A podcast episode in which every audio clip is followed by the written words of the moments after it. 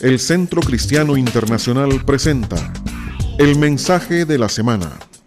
Un mensaje inspirador que lleva el propósito de edificar y transformar su vida personal y familiar a través de la renovación de su entendimiento espiritual. Queda con ustedes el mensaje de la semana.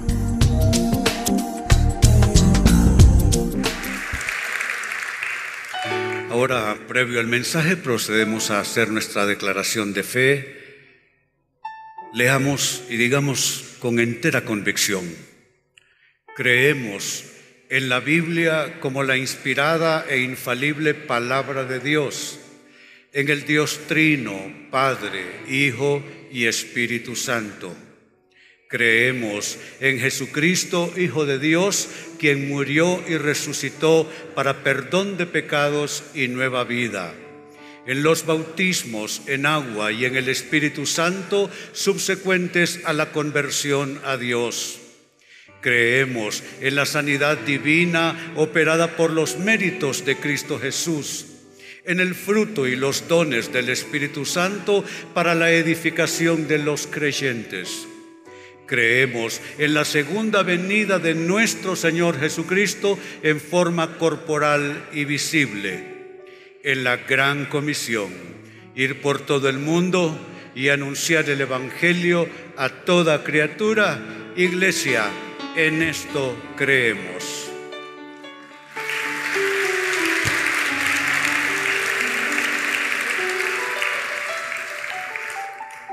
Hoy por fin cerramos la serie que hemos estado compartiendo. Hemos estado algo intermitentes por razones legítimas todo el caso, todo el tiempo. Pero el caso es que hay que cerrar. Hemos estado hablando acerca de cómo recibir dirección de Dios por varias semanas. Hoy quiero tocar un tema con lo que cerramos me parece que cuando hablamos de recibir dirección de Dios, la Biblia resulta vital. ¿Cuántos de nosotros en un momento de confusión, frente a grandes dudas, abrimos la Biblia y Dios nos habló? Realmente la Biblia es una fuente de dirección de Dios, de consejo de Dios. Así es que pensando en esto, nuestro tema en esta mañana, porque aquí venimos a estudiar en la Biblia. No vinimos a hacer un discurso basado en un versículo y luego eh, un montón de arenga. No, no, no. Venimos a estudiar. Y hoy vamos a estudiar entonces respecto al tema de la dirección de Dios, le llamo a nuestro tema passwords en la Biblia. Esto tiene que ver con recibir dirección de Dios a través de la Biblia, que es su santa palabra. Pues saben, quizás no lo habían pensado hasta ahora, pero la Biblia tiene sus passwords también que nos dan acceso a ciertos cumplimientos de promesas en nuestras vidas. Eh, sucede que nosotros por lo general nos vamos a lo que queremos en la Biblia. Nos remitimos de una vez a la promesa que queremos se cumpla pero a veces no advertimos que hay algún password por allí cercano. Así es que este es nuestro tema, passwords en la Biblia. El password, para que todos quedemos suficientemente enterados, el password es la contraseña que se utiliza en computadoras, dispositivos, para acceder a la información. Mire qué importante. El password, el password le permite a usted acceder, entrar en la información. Sin el password usted no puede acceder a la información, porque el password protege la información.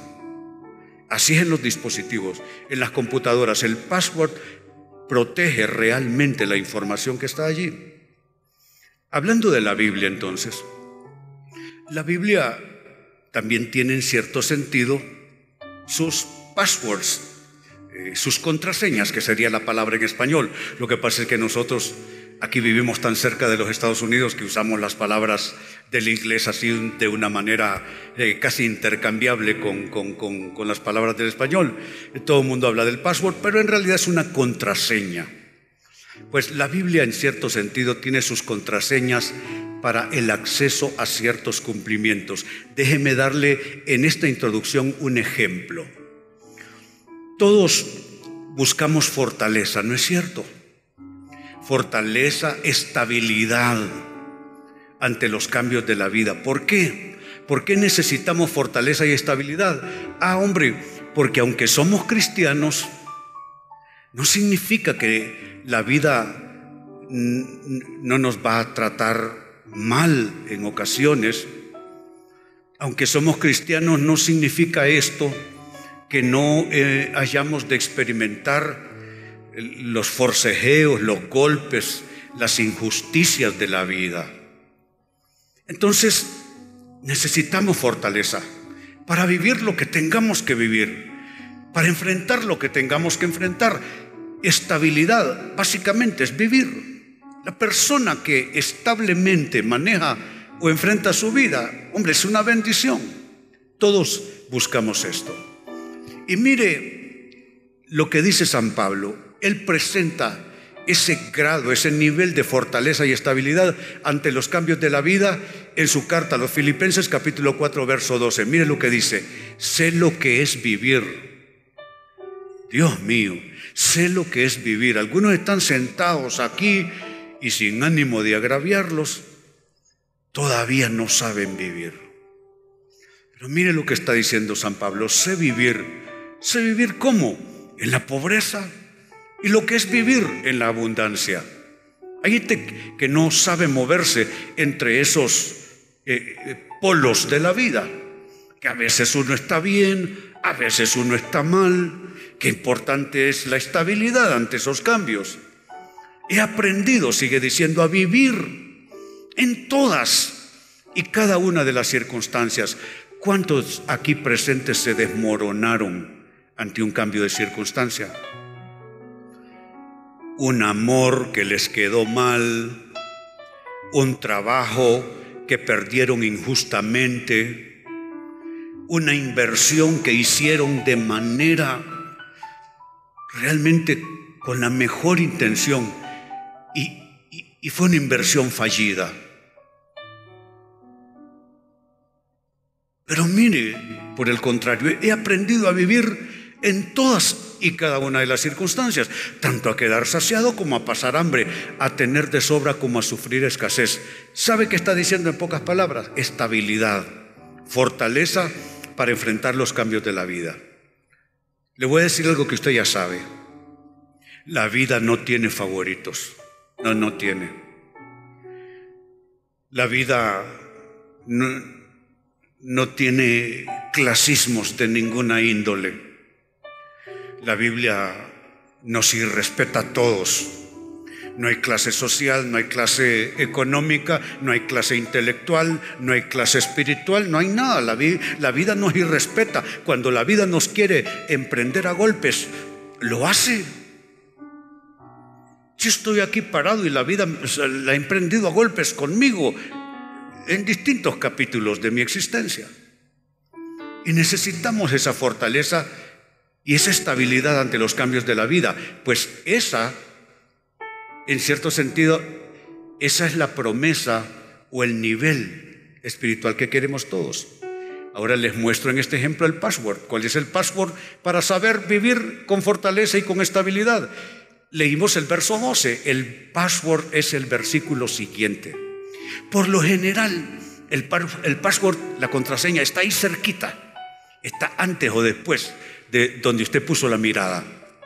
Está antes o después del interés suyo, de, la, de la, promesa que a usted le, le interesa.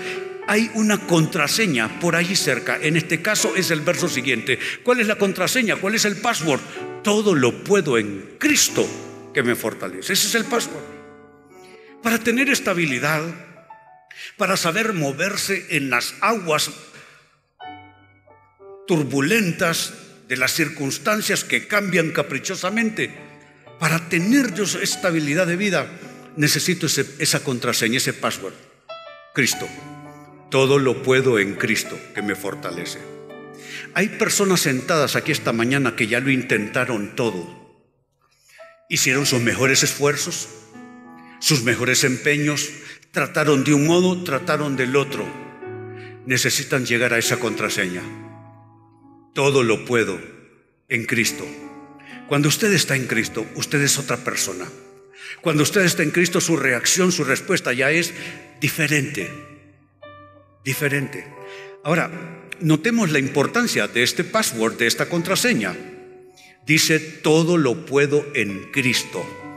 Noten esa pequeña articulación de apenas dos letras. En. Es importantísima. En. Pues esta articulación de apenas dos letras denota en qué lugar, tiempo o modo se realiza algo. Para tener entonces victoria, para superar los problemas, como dirían los muchachos, para jugar el partido como nos lo ponga la vida. ¿Qué necesitamos? Necesitamos estar en Cristo. Denota lugar, tiempo y modo en que se realiza algo. Si usted se sale de estar en Cristo, usted cae en aguas caudalosas. Usted cae en el agua y usted no tiene cómo, cómo eh, sostenerse, cómo, cómo hacer allí alguna clase de anclaje que le, que le dé seguridad. Qué importante es el password. Y dice, todo lo puedo, todo lo puedo. Se traduce puedo del griego iskuo, que literalmente se traduce como tener o ejercitar fuerza. Algunos de ustedes necesitan ejercitar fuerza para los problemas que están enfrentando. Algunos de ustedes tienen desafíos de vida tan fuertes que necesitan ejercitar ese iscuo, esa, esa fuerza. Porque usted no tiene las fuerzas, necesita las fuerzas viniendo de otro lado que no sea usted. Necesita un efecto iscuo sobre usted, poder. Poder tener o ejercitar fuerza. Iscuo también se puede traducir como poder hacer. Algunos de nosotros necesitamos poder hacer algo. Hay algo con lo que hemos estado dándonos como quien se da con la cabeza en la pared. Y necesitamos poder hacerlo. ¿Cómo es que podemos lograr hacerlo? Estando en Cristo. Ahí ese es lugar es el tiempo, es el modo para poder hacer algo. También iscuo se traduce como hacer uso, como prevalecer. Hay personas aquí que no han logrado prevalecer frente a los problemas de la vida. Pudo más el problema que usted. Por eso puede ser diferente. Usted puede lograr superar, ponerse encima, no estar debajo de una problemática. Eso tiene que ver con prevalecer. Y note, iscuo también se traduce como tener la resistencia. ¿Cuántos aquí esta semana dijeron ya no aguanto? Aquí, uno, dos, tres, cuatro, ya no puedo cantar. Sí, un montón. Ya no aguanto. Sabe, ayer fue un día malo para mí realmente. recibí muchas presiones. Y me acosté en mi lugar acostumbrado donde estoy en comunión con Dios. Es lugar donde oro, donde converso con Él. Y tengo una pequeña camita para cuando a veces me quedo a dormir con Dios. Mm, sí. Pues tuve un día muy malo, entonces me fui a mi lugarcito y me quedé a dormir con Dios ayer por la noche.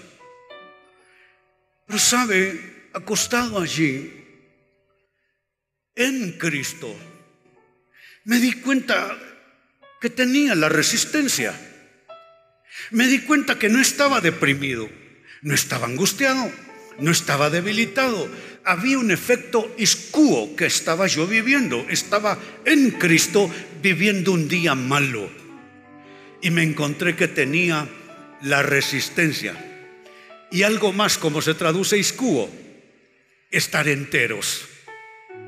Ayer, en el cuartito de oración, me sentí entero a pesar de.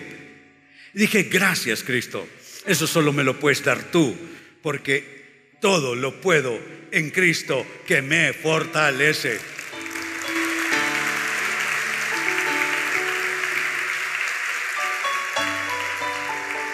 Se da cuenta entonces de la importancia del password para lograr toda aquella estabilidad de vida que describió el versículo anterior. Usted necesita la contraseña en Cristo. Usted necesita en Cristo. Cuando esté muy presionado, métase en Cristo. Cuando usted sienta que, que se le está moviendo el barco, usted métase en Cristo. Cuando usted no sepa qué hacer, métase en Cristo. Por favor que le pidan a los de audio que verifiquen que todos estén escuchando bien por causa de la lluvia, por favor. Entonces es un ejemplo de la importancia del password y de la contraseña. Ahora, habiendo aclarado esto, Dios mío, está lloviendo en serio. ¿eh? Lo bueno cuando llueve es que nadie se puede ir. Entonces yo puedo hablar todo lo que quiera, hasta las 3 de la tarde.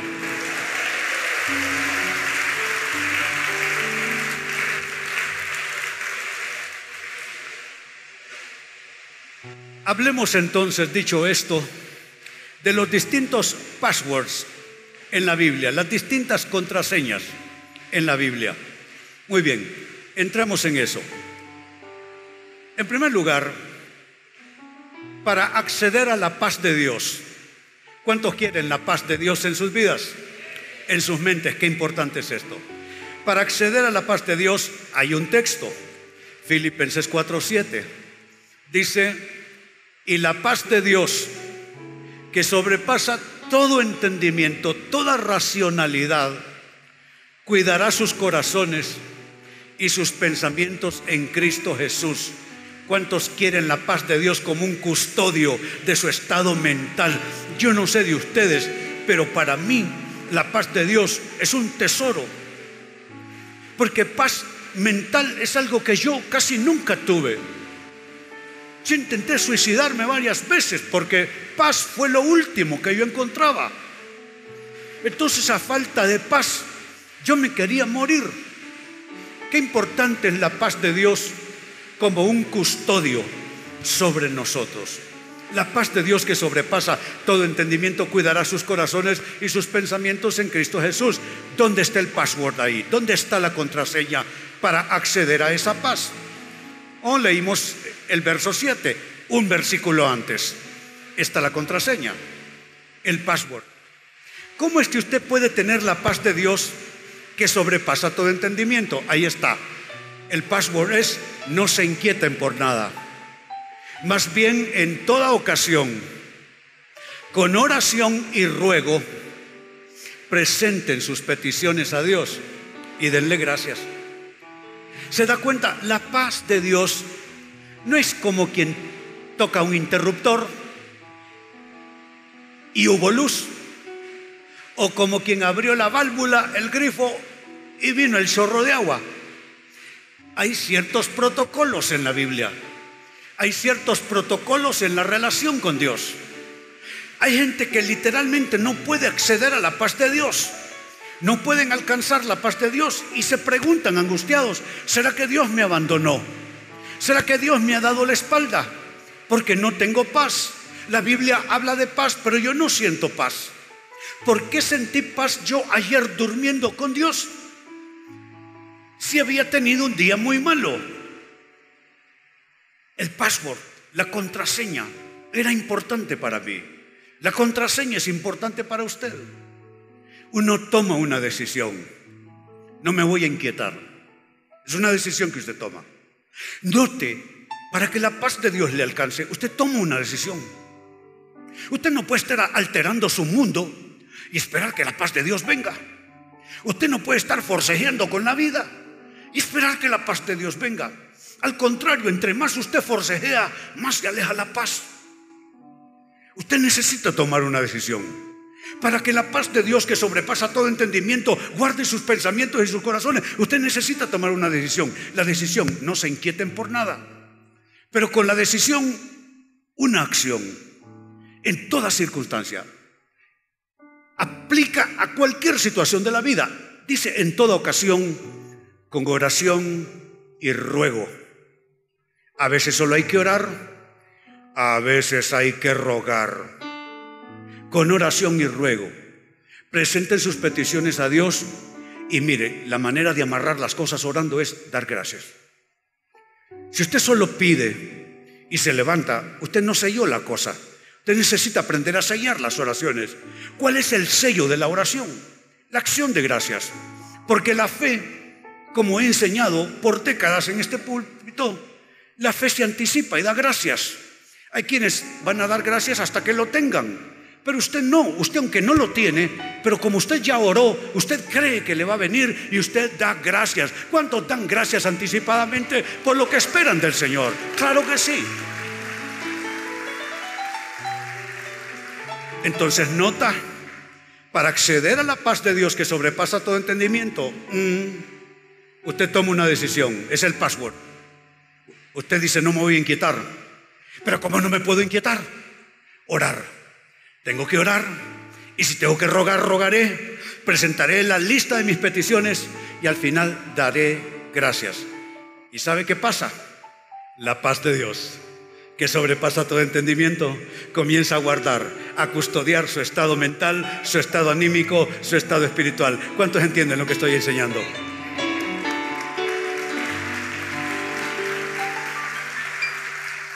Otra necesidad. Número dos, la necesidad de perdón. Nosotros los humanos necesitamos acceder al perdón de Dios todo el tiempo, all the time, every day. Porque somos imperfectos, porque decimos lo que no debiéramos decir o decimos mal lo que quisiéramos decir Dice un autor neotestamentario que todos ofendemos muchas veces, en palabra, en acción, pero no solo de comisión, que eso es acción, sino también de omisión, también pecamos, omitiendo lo que debíamos hacer. Entonces necesitamos acceder al perdón. Hay gente que vive como que si no necesitara perdón, esos son unos santurrones. Pero los cristianos de carne y hueso Necesitamos perdón todos los días. Usted necesita acceder al perdón, pero ¿cuántas veces buscó el perdón y no lo halló? Dijo, Dios, perdóname, me siento mal por lo que he hecho. Me siento mal por mi conducta, me siento mal por mis actitudes. Me siento mal por lo que provoco. Y usted no siente el perdón. Mire, dice Salmo 32 y verso 1. Dichoso aquel. Recuerda, este es el, vocablo que les enseñé hace unos días. Esher. Se traduce como bienaventurado. Esher. Dichoso aquel a quien se le perdonan sus transgresiones, a quien se les literalmente borran sus pecados. ¿Cuántos han pasado aquí la experiencia de borrón de pecados con Dios? Sí, yo sí.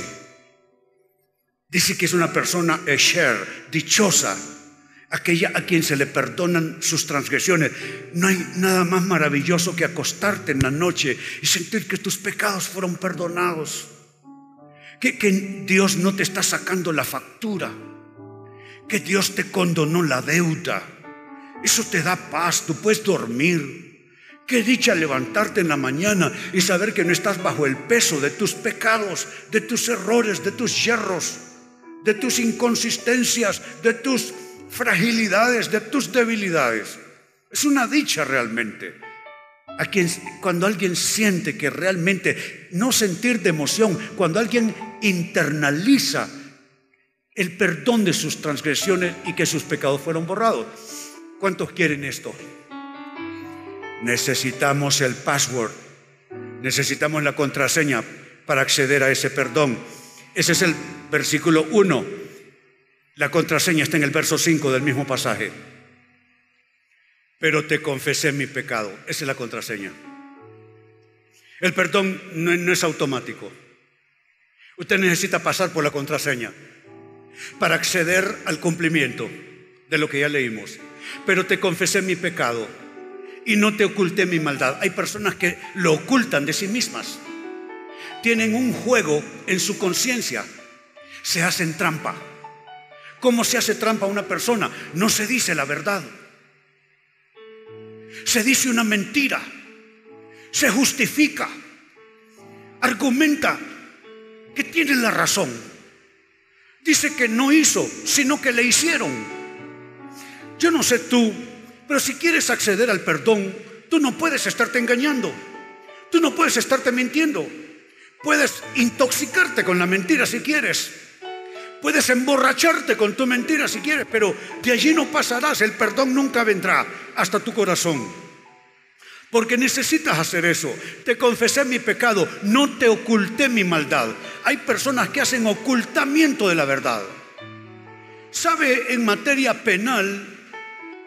Si usted hace ocultamiento de los hechos y usted hace ocultamiento de la verdad, eso es una obstrucción a la justicia y entonces usted puede ir con sus huesos a la cárcel. Hay personas que le hacen obstrucción a la verdad en su propia vida, se mienten, se engañan, se dicen una cosa por otra, se dicen lo que no es, todo porque quieren salir en caballo blanco.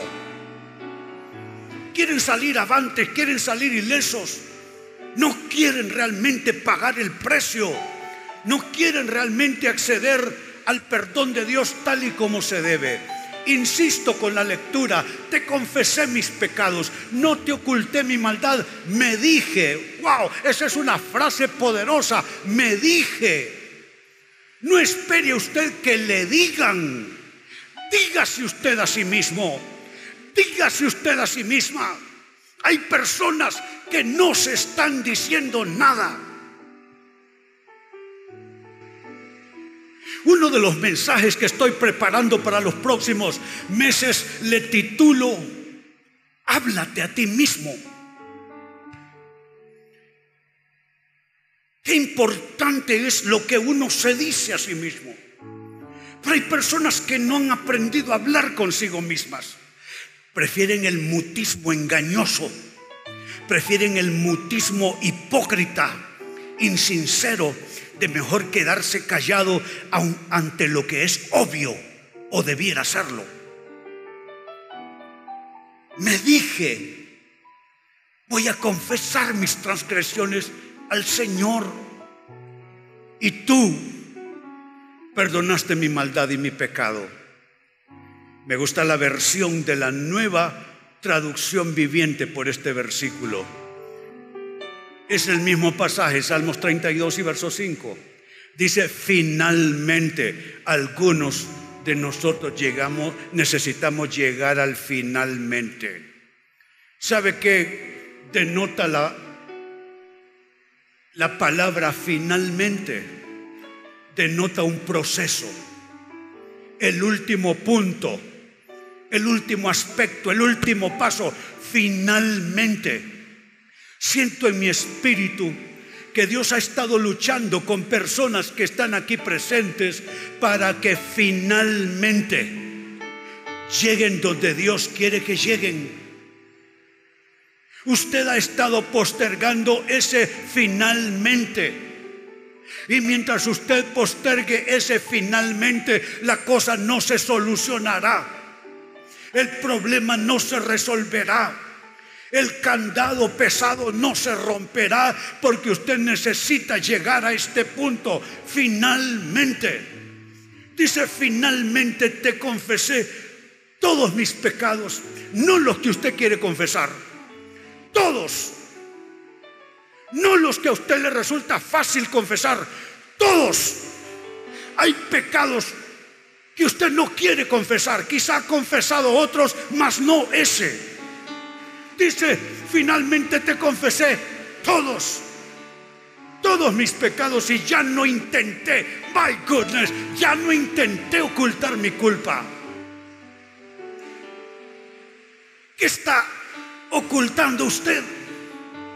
¿Qué clase de ocultamiento usted intenta, pretende hacer? Dios conoce su corazón de todas maneras. Ya no intenté ocultar mi culpa. Me dije, le confesaré mis rebeliones al Señor. Y tú perdonaste. Toda mi culpa desapareció. Wow. ¿Cuántos quieren que la culpa desaparezca? Ese es el password, esa es la contraseña para poder acceder al perdón de Dios. Ahora hablemos de acceder a la sabiduría. ¿Cuántos necesitan sabiduría? Yo sí. acceder a la sabiduría que viene de Dios. Dios nos ofrece su sabiduría. Dice que la dará sin reproche. Qué feo es que alguien le dé algo y luego le reproche, ¿no es cierto? Y le saque en cara. Reprochar es sacarle en cara. Si a usted alguien le va a sacar en cara, mejor que no le dé nada, hombre. Dios ofrece su sabiduría sin echarnos en cara nada, sin reproche. Mire lo que dice la carta de Santiago capítulo 1, verso 5. Me quedé en la nueva traducción viviente allí. Dice, si necesitan sabiduría. Este es un sí no afirmativo, es un, en inglés sería if. Es un sí condicionante en cierta manera, especulativo en cierta forma. If sí, como una interrogante. Si necesitan sabiduría, yo la necesito, usted la necesita. Hay áreas de su vida huérfanas de sabiduría. Como madre quizá lo está haciendo pésimo porque le falta sabiduría como esposa o esposo lo está haciendo pésimo, porque en esa área de su vida usted tiene cualquier cosa menos sabiduría. Quizás se trata de sus decisiones, le falta sabiduría en el área de decisión. Quizás tiene que ver con sus relaciones interpersonales. Usted no tiene sabiduría para relacionarse. Si necesitan sabiduría, dice, pídansela a nuestro generoso Dios y Él se la dará. No los reprenderá por pedirla. No los reprenderá por pedirla. Bueno, ¿quieren acceso a la sabiduría de Dios? Y los demás que nos den la, la la receta, ah, a todos. Entonces, ¿cuántos quieren la sabiduría de Dios? Ah, ah muy bien. Yo dije, de pronto han descubierto algo que yo no sé. Sí. ¿Cuál es el password? ¿Cuál es la contraseña? Ahí mismo está. Leímos el verso 5, la contraseña, verso siguiente, verso 6. Dice, y cuando se la pidan, cuando se la pidan, ¿qué? La sabiduría, asegúrense de que su fe sea solamente en Dios Noten, la sabiduría no llega si usted no pone, no se asegura que su fe sea solamente en Dios. ¿Está depositando usted su fe en alguna persona? Ese es un error. Usted relaciónese con las personas, pero no ponga la fe en nadie, porque nosotros somos carne y sangre. Nosotros somos carne y hueso. No hay ningún ser humano que no le vaya a defraudar a usted. Entonces usted supremamente ponga su confianza más bien en Dios. ¿Tiene un matrimonio? Ponga su confianza en Dios para ese matrimonio. ¿Tiene un negocio? Ponga su confianza en Dios para ese negocio. ¿Está criando hijos? Ponga su confianza en Dios en esa crianza de los hijos. Dice, asegúrense de que su fe sea solamente en Dios y no duden. Porque una persona que duda tiene la lealtad dividida. ¿Sabe? Esto que se tradujo como lealtad dividida, ¿sabe de qué vocablo griego viene? Del vocablo dipsukos o dipsique, que literalmente es la mente partida. Dipsique, dis que es dos y psique que es mente. La mente partida en dos. Y se traduce como tener lealtad dividida o doble ánimo. Así se traduce también. ¿Cómo se conoce que usted es, de doble ánimo? Ah, hoy lo dijo de un modo y mañana de otro. Hoy lo decidió de una manera, mañana lo, dice, lo decide de otro. Ustedes entonces, qué? tienen la mente partida. Y cuando la mente está partida, la lealtad se divide también. Dice, estas personas dudan y tienen la lealtad dividida y, y es tan inestable como una ola del mar que el viento arrastra y empuja de un lado al otro. Es una persona inconsistente. Entonces, vuelvo a preguntar lo que dije antes. ¿Cuántos quieren acceder a la sabiduría de Dios? Ahí está la contraseña. No. Sí, el verso 7 está de más en realidad. Eh, verso 6, donde estábamos. La contraseña es esto. Asegúrese que su fe sea solamente en Dios y deje de fluctuar, deje de dudar. Usted crea y aférrese de Dios. Y entonces Dios le va a mandar su sabiduría sin reproche. Y una cosa más con lo que cierro. Mójense a la salida. ¿Y cómo se van a mojar si el pastor Jiménez les tiene allí con techo ahí donde están los autos? Me voy a mojar yo que salgo por la calle, por el otro lado. ¿Eh? ¿No se quieren ir? Bueno, pero está bien, eso es tener hambre y sed de la palabra de Dios. Muy bien. Pues una cosa más para despojarnos de algo que no queremos, despojarnos del lastre y del pecado. El pecado nos persigue. El pecado nos sigue, el pecado pareciera una cosa que tiene que tiene ingenio, que tiene mente, porque el pecado pareciera que nos conoce y, nos, y siempre se busca la manera de introducirse en nuestras vidas. Yo no quiero lastre en mi vida y no quiero tampoco el peso del pecado en mi vida. Asumo que usted tampoco. Pues bien, ¿Qué es lo que nosotros queremos? Lo dice Hebreos capítulo 12, verso 1, primera parte. Dice, despojémonos, debe ser segunda parte. Eh, eh, mi productor puso una N, no sé qué quiso decir. Despojémonos del lastre que nos estorba. Mm. El lastre mío es uno, el suyo es otro. ¿Qué cosas arrastra usted que no arrastró yo? ¿Y qué cosas arrastró yo que no arrastra usted? Tenemos la obligación espiritual de ver un poquitito hacia los lados e identificar el lastre que estamos llevando. ¿Sabe qué es un lastre? Es algo que uno anda arrastrando. ¿Ha visto como en las bodas que ponen un, cordón con un montón de latas. Y, todo el mundo sabe que están cazando por el laterío que va detrás de ellos. Algunos de nosotros estamos haciendo demasiado ruido. Hay lastre que va detrás de nosotros. Usted necesita identificar cuál es el lastre en su vida. Yo no lo puedo hacer por usted y usted no lo puede hacer por mí. Mi obligación es buscar el lastre en mi vida, usted busca el suyo. Así es la cosa, para ser justos. Despojémonos del lastre que nos estorba, en especial del pecado que nos asedia, y corramos con perseverancia la carrera que tenemos por delante. ¿Cuántos quieren lograr esto? Vayamos a la contraseña, al password. Siempre el mismo verso 12. El password apareció de entrada en la primera parte del versículo. Dice, fijemos la mirada en Jesús y mire cómo se le llama el iniciador y perfeccionador de nuestra fe. ¿Sabe por qué eso es importante? Porque para yo zafarme del lastre y del pecado, mire qué curioso, necesito dejar de verme. Si yo me veo, me obsesiono conmigo mismo. Y las obsesiones son de dos tipos.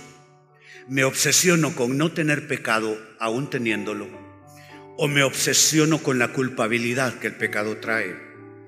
Ambas obsesiones. Yo veo todos los días gente obsesionadas, las personas que se creen las mejores del mundo, las mejores del planeta, se creen mejor que todo el mundo. Esas están obsesionadas con el pecado de esa manera. Y también están los otros, los que se obsesionan con la culpa del pecado. ¿Cuál es su obsesión? Usted búsquelo. Y lo que está diciendo este password es que para yo poderme desprender del lastre y del pecado, necesito fundamentalmente dejar de verme a mí mismo para no obsesionarme con mi persona en relación al pecado. Y si ya no me veo a mí mismo, ¿a dónde ver? Fijemos la mirada en Jesús. La Biblia le llama el autor y consumador de nuestra fe. René no puede ser autor de su propia fe. René no puede ser consumador de su propia fe. Usted tampoco. Entonces no tiene sentido vernos a nosotros mismos en relación al pecado para poder librarnos del pecado. Voy a eh, entonces eh, interiorizar mi... No, no. Aquí hay una señora que siempre me aconseja, porque ella eh, creo que ha captado muy profundamente las angustias de mi infancia. Y siempre ella me da un buen consejo. Eh, me dice, pastor, usted, a veces me dice cosas como esta, usted necesita aprender a tirarse al suelo y jugar como juegan los niños. Vaya, me, consígase una piscina y usted tírese y haga aguas, aunque usted no sabe nadar. Usted sea niño otra vez. Me da muy buenos consejos. Y sabe, en el fondo, lo que siento yo que ella pretende decirme es que no me obsesione con las cosas que viví con las cosas que he pasado, porque es bien fácil obsesionarte. ¿Cómo evitas una obsesión que se convierte en lastre en tu vida? No te veas tanto a ti mismo. Ella lo que me está diciendo es, olvídese, pastor, de, vuélvase un niño. Olvídese usted. Y qué interesante es esto, que hay personas que no te hacen olvidar. Hay personas que te lo, te lo restregan en la cara, ¿no es cierto? Y te dejan todo untado de nuevo de lo malo que hiciste. Tú no permitas que te hagan eso. Nadie tiene derecho. Nadie tiene derecho, sí, de, de, hacer una masa con tus errores y luego untártelo en la cara. Nadie tiene ese derecho. Nadie. Pero entonces tú también haz tu parte. No, no te estés no estés obsesionado contigo ni en defensa ni en culpa. Fija tu mirada en Jesús. ¿Cuántos quieren fijar su mirada en Jesús? Saben, no es mi orden acostumbrado. Pero yo quiero orar en este minuto, y ya estamos cerrando, por supuesto, pero no en la manera en que lo hacemos siempre. Hay personas aquí que necesitan fijar su mirada en Jesús, fijar su mirada en Jesús para salvación eterna creen en Dios, creen en Jesús, creen en la Biblia. Y se atreven a decir que la Biblia es la palabra, la palabra de Dios. Pero le falta una cosa, fijar su mirada en Jesús, recibir a Cristo en su corazón. Lo he dicho otras veces, la vida de un ser humano debe ser como se parte la historia humana antes y después de Cristo, AC y DC. Mi vida se parte en dos. Un agosto de 1972. Llegué drogado al lugar. No podía ponerme en pie. Casi no recuerdo nada, las imágenes son borrosas. Estaba completamente drogado.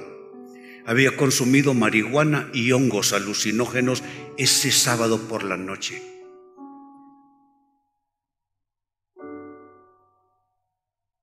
Y dijeron que había que recibir a Cristo. Yo dije, nada pierdo.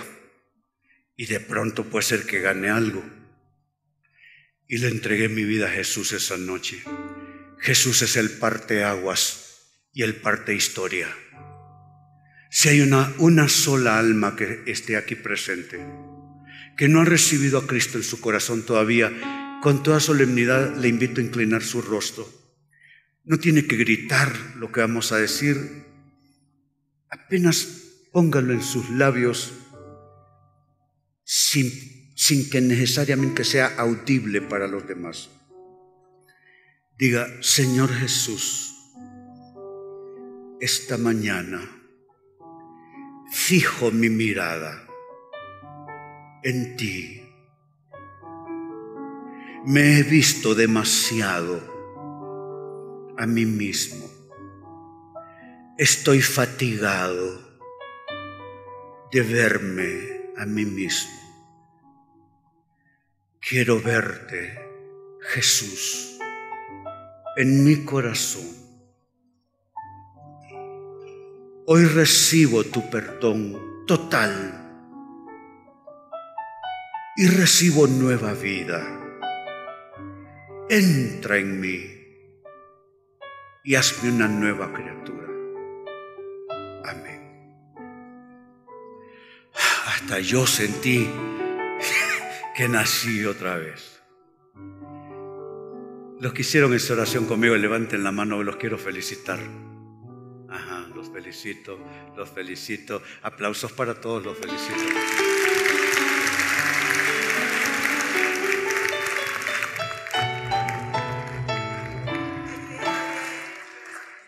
Esta hora te damos gracias. ¿Qué sería de nosotros sin tu santa palabra, Señor? ¿Qué sería de nosotros sin esa fuente inagotable de revelación que es la Biblia. Hoy con hondo pesar, Dios, hemos visto la noticia misionera de naciones enteras enemistadas con tu palabra. Dios, perdónales porque no saben lo que hacen. Pero Señor, nosotros aquí te pedimos que no seamos solo de aquellos que saltan por encima de la Biblia buscando ávidamente la promesa, el texto que buscamos, la aplicación que necesitamos. Señor, ayúdanos a respetar los protocolos de tu palabra. Ayúdanos a ir paso por paso, a no ir respetar tu Biblia, Señor, porque no es nuestra Biblia, es tu Biblia. Ayúdanos a pasar por todos aquellos pasajes que quizá no gustamos, a los que no le prestamos tanta atención, que son los que abren la llave, Señor, abren la puerta para que la promesa se cumpla. Bendigo a cada persona en esta hora, Señor, en tu nombre. Te pido que nos des ojos para verte, para encontrarte, oídos para escuchar tu voz y que dirección divina es algo que nunca falte en nuestras vidas, para nuestros hogares, nuestra vida privada, nuestros asuntos, nuestros negocios, todo. Que todo vaya, Señor, en comunión con tu palabra. Guárdanos de establecer yugo desigual con personas y o circunstancias que no son de Dios. Ayúdanos a ver dónde está tu yugo, Señor. Y ahora, iglesia, alcen sus manos, quiero depositar la bendición pastoral. Pasan ocho días entre cada vez que nos vemos aquí. Quiero bendecirles Ustedes son cosa sagrada para Dios. La Biblia dice que usted es como la niña de los ojos de Dios. La Biblia dice que usted es la vasija, la segunda vasija que Él preparó y quedó mejor, aunque fue reparada. Que el Señor esté a tu lado y el Señor sea tu fortaleza. Que el Señor dirija sus pasos por la senda de sus promesas, que dirija tus pasos en esa senda. Que el Señor te guarde de todo mal, el mal interno que se activa en tu corazón, en tu mente y el mal externo. Que el ángel del Señor acampe alrededor de ti y te proteja en un mundo de violencia, de crimen, de maldad. Hablo salud para tu cuerpo. Hablo paz para tu mente. Declaro por fe en su palabra que las semillas que tú siembres no morirán en la tierra, fructificarán. Por eso bendigo tu proyecto de vida donde quiera que esté. Y declaro que será buena semilla tu proyecto de vida y crecerá y germinará. Y algunos de ustedes cuando tengan mi edad mirarán hacia atrás y darán gracias a Dios infinitamente porque verán que la palabra de Dios nunca vuelve vacía, sino que Él hace que traiga el fiel cumplimiento para todo aquello para lo que la envió te bendigo y declaro que seas prosperado y prosperada por la palabra de Dios. Así te bendigo en el nombre del Padre, del Hijo y del Espíritu Santo. Decimos todos, amén, que así sea. Dios les bendiga, vayan con bien a casa. El Centro Cristiano Internacional presentó el mensaje de la semana. Le esperamos el próximo domingo a esta misma hora. Continúe con nosotros.